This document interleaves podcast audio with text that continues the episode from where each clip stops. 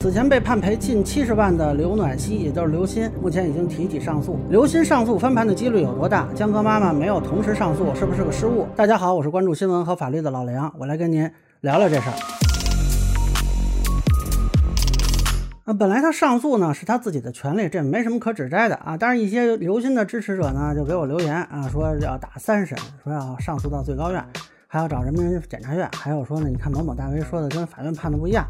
另外呢，有一些这个法律自媒体说啊，江歌妈妈没有上诉，这是一个重大的失误啊。我觉得呢，是时候普一下法了。这个中国内地啊是两审终审制，大家注意，不是全中国啊，港台都是三审终审。那么之前呢还讨论过，说内地是不是也跟着改？但目前就还是两审，所以这个不会有三审的。那么现在城阳区人民法院这个判决是一审，上诉到青岛中院呢就是二审。如果二审刘鑫依然败诉，那就要进入执行程序啊，要么掏钱，要么当老赖。当然了，刘鑫如果赢了啊，可以发还重审，将来也不是说不能改判。但是我个人看法啊，目前这个翻盘几率不能说没有啊，只能说仅存理论可能。你先说事实层面啊，也不是说针对刘鑫，所有人走诉讼程序都是证据说话。那么现在证据呢，在一审的时候基本是过了一遍的啊。如果有些证据，除非是新发现的，否则你当时没拿出来，那岂不是律师的一大失误吗？那如果都拿出来过了，你指望二审法院重新评价这些证据，这个翻盘几率是比较小的啊。当然，看目前刘鑫一方也好，没提出什么新的证据，主要是对之前一些问题的这个表述。那这个表述呢，在一审的时候应该也是提过了。你二审再提一遍，是不是就能推翻原审判决？我觉得这个几率是比较小的啊。另外，这个刘鑫呢还提出一审法院的程序违法。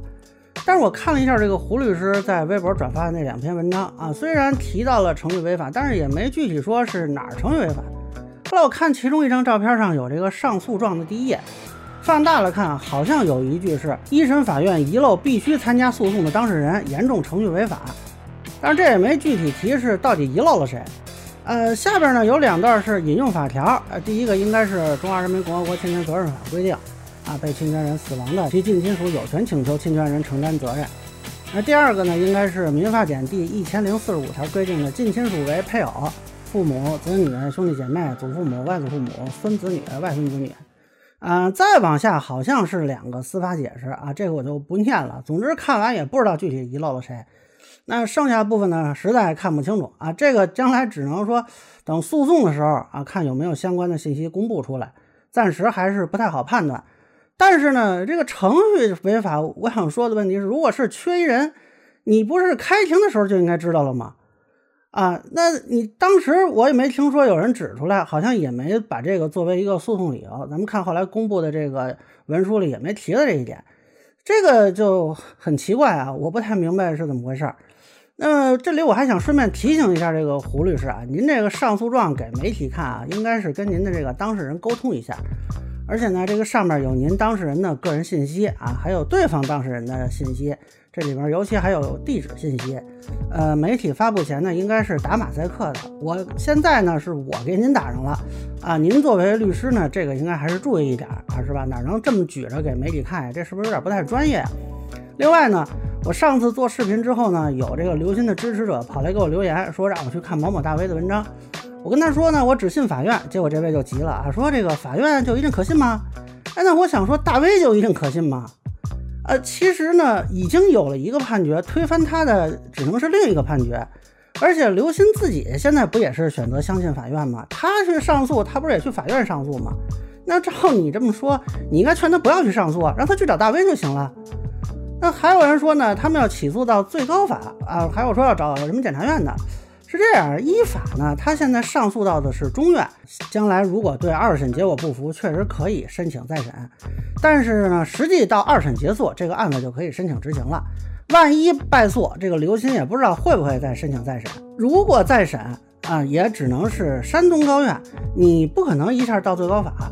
呃，咱们说如果跳过高院直奔最高法行不行呢？那肯定是不行啊，不然大家都全奔最高法了，那还要这个中间这些法院干什么事？啊，实际上能到最高法的案子是很少的。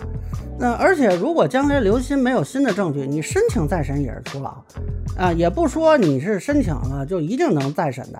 所以呢，这个高院有没有机会出场都不一定，你何况最高法了。至于说检察院抗诉呢，啊，依法是可以申请，但是检察院是不是抗诉也不一定。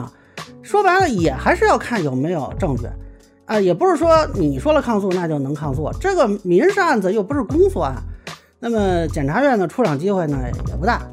呃，还有人说啊，是不是这个江哥妈妈应该上诉啊？这样可能获得更多的赔偿。嗯，甚至有人说这是一个重大的失误。呃，我觉得这个说法呢有点危言耸听。其实呢，江哥妈妈在一审的这个事实层面的主张啊，基本上是被法院认可了。只不过在数额上呢，法院根据这个证据情况做了一个判断。那么如果上诉，也不可能是为了推翻这个事实认定，只能说要求更高数额。但是我上个视频说过啊，现在的这个赔偿中啊。实际侵害赔偿这一块儿，呃，是需要证据来论证的。精神损害呢，已经是国内比较高的水准了，所以上诉呢没有什么意义。所谓上诉还有机会增加数额，这个也属于仅存理论可能啊。但是说你为这个你要付出大量的时间、精力和金钱，呃，我觉得效益不高是没有必要的。再说这个江哥妈妈也是有律师的啊，这个层面的问题，当事人肯定有自己的考虑和判断。啊，你说什么是重大失误啊？这个就有点好笑了。